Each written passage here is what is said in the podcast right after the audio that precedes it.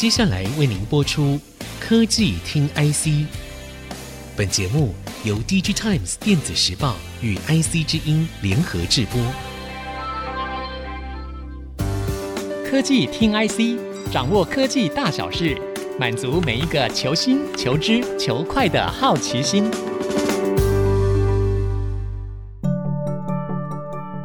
这里是 IC 之音竹科广播 FM 九七点五，欢迎收听科技听 IC，我是节目主持人吕一达。今天很高兴可以邀请到地区探电时报的社长黄清勇黄社长来到现场接受我们的访问。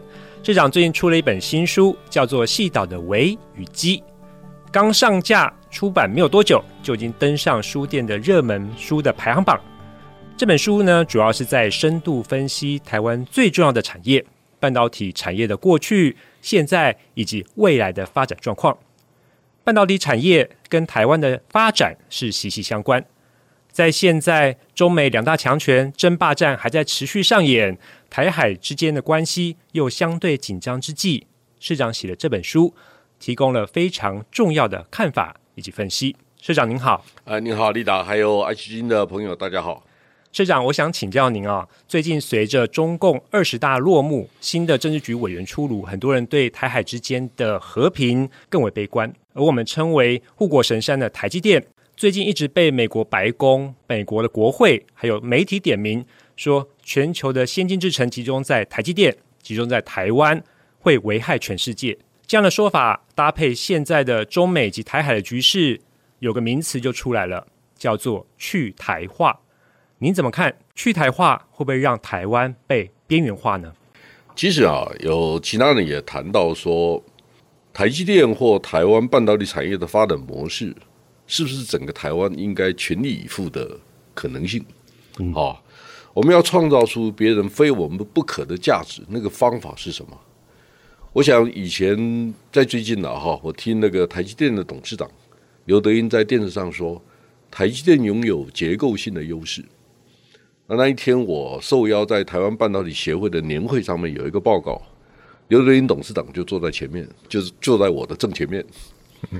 那我就说，刘董事长所谓的结构性的优势，应该包括三个部分。第一个部分就是制程技术能力的领先；第二个，客户结构上的领先；第三个是生态系的领先。技术制程啊，无可替代。就是说，就算是三星、Intel。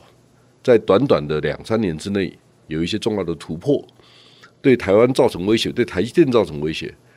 那至少到二零二五、二零二六之间，台湾还是应该有非常明显的优势。所以我不认为台积电会因为这样停滞不前。啊，第二个就是说客户结构的问题。如果我们知道三星在晶圆代工事业的营业额，二零二一年大概是一百八十八亿美金。大概是台积电的三分之一。如果我们知道三星的营业额里面大概有百分之三十七是 in house 内部的转单，就是说三星的手机所需要的应用处理器或者 CIS 等等不同的产品的需求，如果把那个扣掉的话，要扣掉百分之三十七，那你可以理解哈，台积电其实拥有三倍到四倍的优势。那台积电的客户核心客户可能是五六百个，那三星可能是百来个。那中间的客户的结构还有先进制程，因为大部分在台积电手上，我们认为台积电在结构上、客户的结构上面，比其他的竞争者更具优势。第三个就是说，台积电把它的营业额当中差不多一半拿出来做资本支出，那大家也知道，如果营业额是别人的三倍、四倍，结果又拿了一半的营业额拿来做资本支出，那其他人不是要拿出营业额的一百五十个 percent 到两百个 percent 才有机会吗？所以这些都是结构性的优势。坦白说，做生意嘛，好，如果大家想开一点，如果你不是不可或缺的，别人怎么会找你呢？所以想通了，你就知道说，台湾只有一条路可以走，做得更精致、更有竞争力，让大家非我们不可。好，这是第一个我自己的想法。第二个就是说，好，大家都在谈中美贸易大战，那对于未来的市场的结构跟产业结构有什么想象没有？好。听众朋友可以在心中默念哈，我大概选了四个答案。好，第一个答案就是说，哎呀，中美和解，供应链很快回稳，这是第一种答案。啊，第二种答案就是说，美国结合西方社会孤立中国。好，那这个背后呢，就会有分散型生产体系形成的可能。第三个呢，就是美国完全不让中国有发展的机会，透过各种可能性限制中国的发展，就像现在正在做的事情一样。那第四个就是很不幸的，真的台海发生战争。那我们对这个事情就是看到的是玉石俱焚，就是如果大家可以理解一下，如果真的出现这样的情况，以大家对于台湾电子业、半导体业的了解，这个世界会变成什么样的一个世界？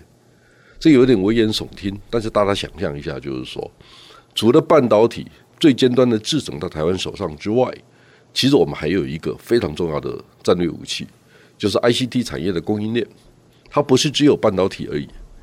大家都知道哈，全世界 EMS 制造大厂的总产值四分之三是台商的贡献。如果真的台海发生战争，看起来生产基地不在台湾没错，但是呢，管理的体系都在台商手上。好，短期间之内，这个事情其实也是高度仰赖台湾的，因为包括资本运作的部分。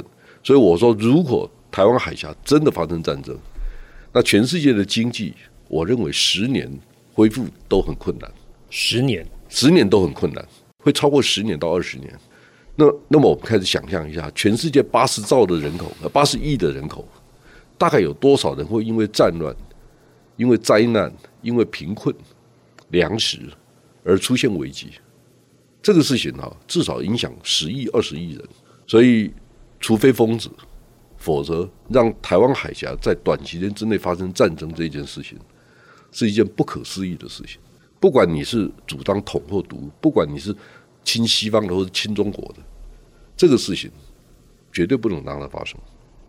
好，所以我们要知道它的障碍很高，困难也很高。那台湾不管是刚才四种不同的情境，哪一种情境，台湾都是台风眼。那台湾能不能创造被需要的价值，这是一个。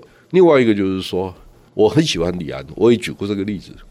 李安有一次在不晓得 CNN 还是 BBC 上面接受专访，他说：“我来自一个不被国际承认的国家，我拿的护照是中华民国护照。”然后他就说：“我来自一个不被承认的国家，但是我可以看到最大的宇宙，就是你把自己缩到最小，你可以看到世界最大。”好，其实呢，我不知道当将来会不会发生战争。但是呢，成平时期已经六十几年了，好，所以在人类的历史上面有这么长的成平时期，我们也蛮幸运的。好，万一真的发生战争了，我想我们都要去面对它。只是你的态度是什么？你的心态是什么？你不可能回避。对我们来讲，绝大部分人是不可能回避的，所以我们必须面对这些问题。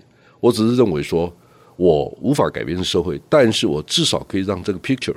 当这个格局、形势、那个样貌更清楚一些，所以呢，我从二零一八年开始写《巧借东风》，接下来我写的科技岛链、断链之后、东方之盾，其实都是跟半导体供应链这两个事情有关的。那坦白说，每一次写一本，每一次都在想，哎，还有很多问题，我其实还需要去理解，需要去判断。那。细岛的维玉基这本书本来不在我的计划范围之内，就像我本来只想生四个小孩，结果生了第五个，好，就是不小心生出来的。是因为我到交大讲课，交大的教授问我半导体跟供应链这个问题，那我就开始告诉他大概你怎么怎么去理解，他的方法是什么。结果交大就跟我说，我们委托你做这个研究。那我说啊，既然做完研究，你要不要出版？出版版权就还给交大好了。所以大概是这样的结构。所以这本书是交大的。但我是作者没有错，我跟我们的副总黄义平两个是作者没有错，但是我觉得这是 Digitime 电子时报回馈社会的一部分，因为我跟立达刚才有在聊天，我就说我们如果还算幸运的话，好，那么我就不想 complain。我虽然看到很多不美美好的地方，但是我如果有意见，我埋怨的话，大概都是公共议题在埋怨，我们个别没什么好埋怨。创业嘛，创业当然很辛苦。这是我的一些想法。了解，社长，您刚才也提到说，我们需要创造被需要的价值，哈。那像呃，之前台积电创办人张忠谋张董事长也多次表示说，台积电这个成功模式搬到美国、搬到其他地方不一定会成功。可是，难道美国人不懂这个道理吗？硬要把台积电搬到美国，您认为会成功吗？第一个问题就是说，美国的政府真的了解半导体吗？好，他是越来越了解，这是事实。好，就是我可以看得出来，比一两年前，他们现在的政策的周延性或者精确性真的提高很多。然后他们不断的在问，这时候我反而看到美国公务员的敬业态度。好，他们到处去问，我也听到很多的讯息。好，甚至我也会被问。那问到这个问题的时候，我怎么回答？好，我是胆怯的呢，还是告诉他们说我有我的看法？那第二个就是说，大家都知道我是很资深的产业分析师，我常常告诉我自己，如果我讲的是 me too，我可以选择闭嘴，我不讲话；如果你要我讲话，我就选择成一家之言，就是跟大家不一样的内容，或者更精确的内容。我希望我能够提供这样的价值。所以呢，我当然有很多被问的机会，不管是国内国外的人在问我，好，我都有自己的一些想法。所以大家看到我在这本书里面把半导体分成两块，一个是市场面的分析，一个是产业面的分析，这两个不一样。市场面只有两个，一个是半导体设计公司，一个是 IDM 的公司，因为只有他们有产品。这是五千五百五十九亿美金的结构是来自这两个领域。那大家都搞错了，把台积电的营业额去除以全世界五千五百五十九亿，说台积电五百六十八亿是占百分之十，这个是外行的说法。台积电是做 manufacturing service，量产制造服务，它没有产品。好，联电也是，日月光也是。那真正有产品的是联发科、瑞昱、瑞鼎这些公司才有产品嘛？联咏才有产品嘛？所以我们大家都知道。我们要评论一件事情，必须先对这个事情结构有一定的理解，然后根据结构上面再来回答后面可能相关的一些议题。嗯，了解。所以呃，您刚才提到说，美国政府之前可能对半导体产业不是那么理解，不过他们公务人员非常的有效率。啊，maybe 很尽他们的能力去了解哈，不过也许他们应该看看这一本书啊，《细岛的微雨机》，他们会对半导体产业会更理解。好，这一段呢，我们跟黄钦永黄社长请教到，在中共二十大之后，台湾半导体产业可能面临的状况。广告之后，我们继续回来聊聊相关话题。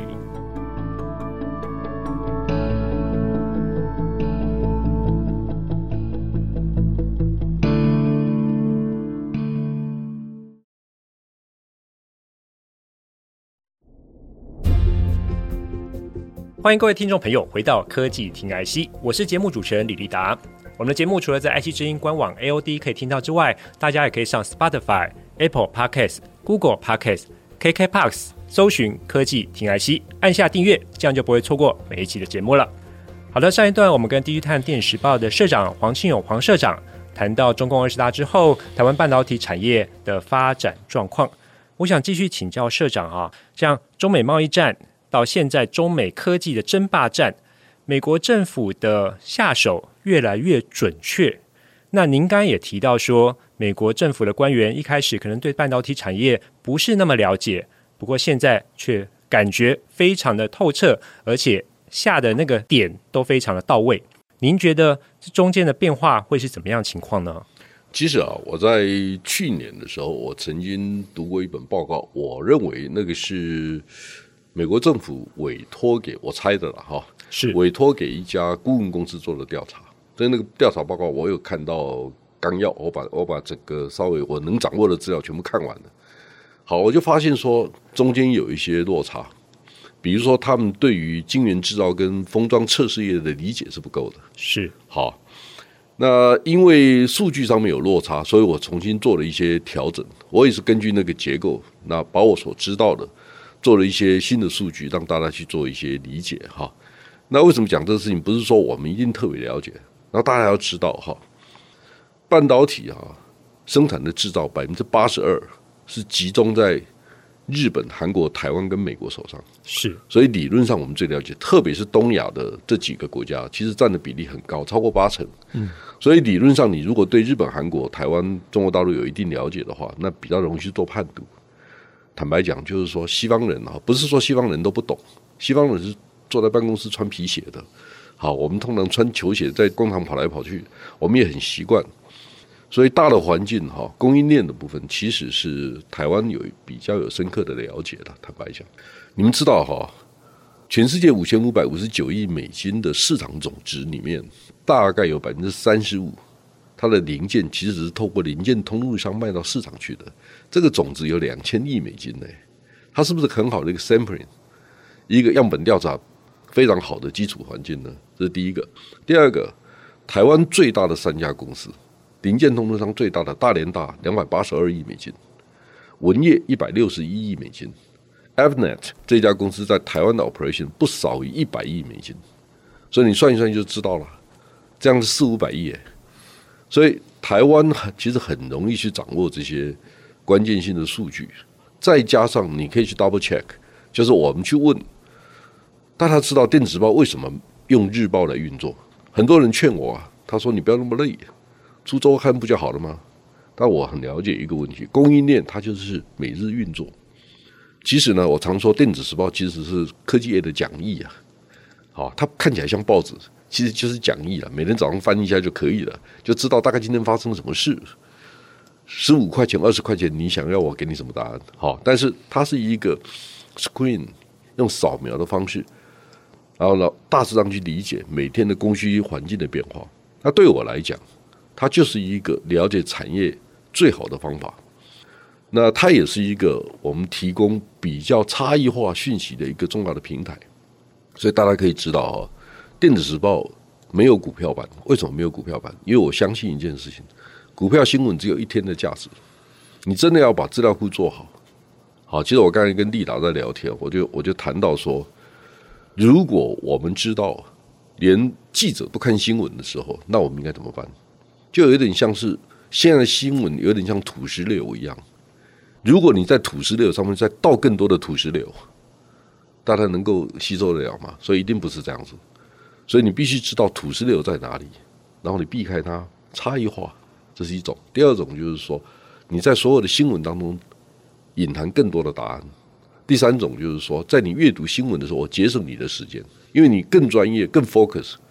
好，所以你就知道说，专业的人你是 B to B 的，不是 B to C 的，这两个根本不一样，两码事。好，那我现在回来讲，就是说，如果你要了解半导体的产业结构，你必须每天看。你是行业是专业的，你必须每天要看。好，第二个就是说，你必须结构化的去理解半导体可能面对的问题。好，其实我一开始，当你有人来问我，好，那我就稍微在互动的过程中，看客户怎么问你问题，你大概知道对方理解多少嘛。慢慢慢慢，你会发现说，哎，越来越厉害了。好，就你就发现说，他们很精确的在说，人工智慧、超级电脑的晶片不卖大陆，一百二十八层以上的 Flash，好，高端的记忆体不卖大陆，十八纳米以下的不卖大陆。就最近的那个进度，就你可以知道，就是说，还有呢，美系的厂商的员工不可以提供服务，哇，这个太可怕了，这个杀伤力很大。杀伤，它不是只有美国护照而已哦，嗯。它是包括美系的员工都不可以哦，所以这个这个压力很大，所以他很精确的做了这个事情。其实这让我很多的反省，因为我知道二零一九年的七月一号，日本限制三桶半那个化学材料不卖韩国的过程，其实那日本的专家是谁？我提过很多次的呼吁啊，日本为什么有这样的专家？他懂韩文，懂韩国，又能很精确的做出三个建议。好，那我问大家。请问一下，如果台湾跟韩国发生了类似的状况，我们的专家是谁？我们跟大陆、美国发生类似的状况，我们的专家是谁？还是青菜了？反正碰到再说吧。好，不要忘记了，台积电搞一个厂，好，或者我们一个十二寸的晶圆厂，这七八十亿美金起跳吧。我们愿意花这么多钱，但是我们却没有认真的去培养一个宏观全局的专家。Why？为什么？好，所以我谈这些事情啊，如果我能够很精确的谈出每一件事情，那么对大家理解整个行业，它的价值是很高的。因为光是半导体一年的营业额，台湾的半导体一年是六一千六百多亿美金呢。好，所以我们如果知道，我前几天我在一个半导体的那个探针卡的 PPC 探针卡的一个专业的活动去讲课，那很多里面很多是老外。好，因为 roadshow 嘛，他们设备厂到台湾来参展。中午我跟那个主席一起吃饭的时候，我就问他啊，我说全世界半导体设计公司主要还是美国为主，但是台湾不错，我们有百分之二十四。他们说哦，台湾真的不错。那我说，请问一个问题，你们认为韩国的 IC 设计产业占全世界的比例多少？好，有人说十五，他们大大家知道台湾比较强。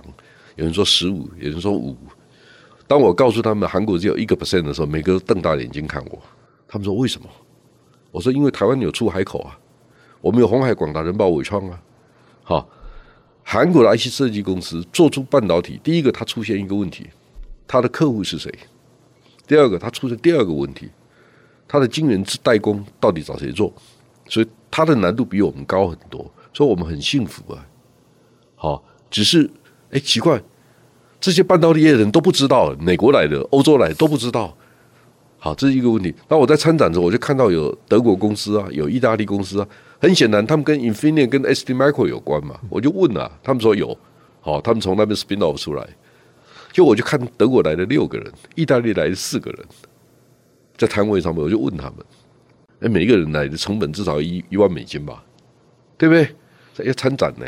那我们给人家是一个什么样的环境？还是说我们更不要理他？反正爱来是他爱来。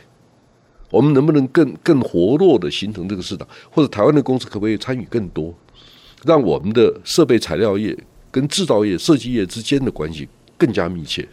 还是我们都很骄傲，我们好棒哦，别人都不用来看，别人是在求我们？还是我们用这种心态来面对市场？这是不对的。所以我也呼吁说，我们对于台湾产业的活动，不管是买或卖。我们都应该保持一个高度的热情，所以这个是这个行业里面，好，其实呢，我有一次在我的脸书上面写一篇文章，那个标题叫做“丹丹与我”，丹丹就是一个台积电出身的女工程师，去组了一个乐团，担任主唱，然后他就说，台积电早上八点钟去接班，然后六点钟下啊交班，他说他不想过这样的日子，他认为台积电把人当成成本而不是资产。好，但我的理解不太一样。好，我就是说，台积电、联发科创造了一个这么多的财富，让几万个员工也能够同盟其利。我们社会要改变，需要很多人，需要多样化。我并不反对，就是说你离开台积电去创办你的乐团，这是一件事情。你可能家庭环境比较好啊，但你要知道，很多人家庭环境没那么好，他需要一个好的工作，他才能翻身嘛。好，他有不同的选择。所以我们不要从单向的角度去思考这些问题，这是一个。第二个，我告诉我爱惜之音的同仁，我说我希望我们的节目啊，每天科学园区的朋友要进科学园区的时候，听到爱惜之音都觉得很开心。我今天也听到，我我有学到新的东西，或者听到好的音乐，或者听到好的社会的互动的关系。我我不我不想一直 complain，因为我们的问题很多没有错，但是我不要我们的媒体变成酸民。那意义不大，我们能不能改变它？好，所以我有很多不同的理解。哈，刚刚才回到说，为什么我要特别谈美国跟日本的公务员？我希望我们新竹园区管理局的公务员也有相同的心态跟方法来理解这个行业的变化。我们做到了没有？那大家自己评论。我我也没有特别的评论，或者是说，我们可以努力让它变得更好。台湾发展半导体产业哈，跟这个 ICT 产业真的是有得天独厚的一个环境，跟一个时势造英雄的状况。那刚刚社长也特别提到了，这个需要热情啊。其实所有工作从事呢，都需要热情。那包括了刚刚提到半导体产业这么复杂，你要去了解，都需要时间跟心力。这样子。最后才能够做出最好的决策。比如说，像刚才提到美国政府他们在对中国做一些制裁的时候，其实他们的态度跟他们做法有些不同的做法，已经有开始进化的感觉。那呃，我想再回头请教一下社长哈，刚刚有提到说台湾得天独厚的状况，也希望要创造更多的价值。不过呃，在中美争霸战的当中，台湾被迫。可能必须要选边站哈。过去我们都是以台湾是全世界的朋友呃为自豪，这也是我们成功的关键之一。那未来该怎么做呢？《孙子兵法》里面有八个字，叫“锐卒务攻，尔兵务食”。好，锐卒务攻就是那很强大的，你打不过他哦，闪一边。第二个，耳兵务食啊，别人引诱你要吃的诱饵不一定要吃，要仔细看看，呃，选定而后动。好，所以我只是说，大环境在变了。我其实，在最近演讲的过程当中，我设计了四个问卷，然后让大家在上网直接扫 QR code 回答我的问题。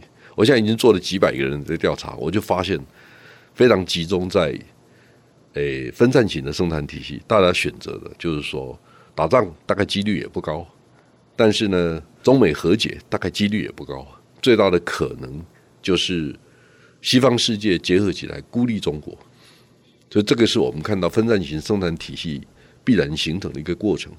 第二个，当我们看到那么多郑州、红海的员工，就是提着包包落跑，就是清零的背背景的背后，我们看到不是人口红利不见了，而是整个生产体系的不稳定。我们开始要面对这些问题，而大量生产十万人、二十万人集中在一个地方的这个过程，跟过去的机制，未来还能持续吗？所以，一个工厂如果只有一两万人，你可能还比较容易管理。第二个就是说，将来的制造业必须跟在地的服务业结合的时候，那东显南亚当然会有比较多的机会。所以我们必须要去理解，像 EMS 的制造大厂，东显南亚主要的国家，每一个国家都有一个，他们到底是我们的对手还是伙伴呢？啊，比如说，诶，菲律宾有一个叫 IHS 还是什么？好，那印度可能是 TVS。好，越南可能是 VinFast，这些这些公司呢，跟台湾的制造厂之间是什么关系？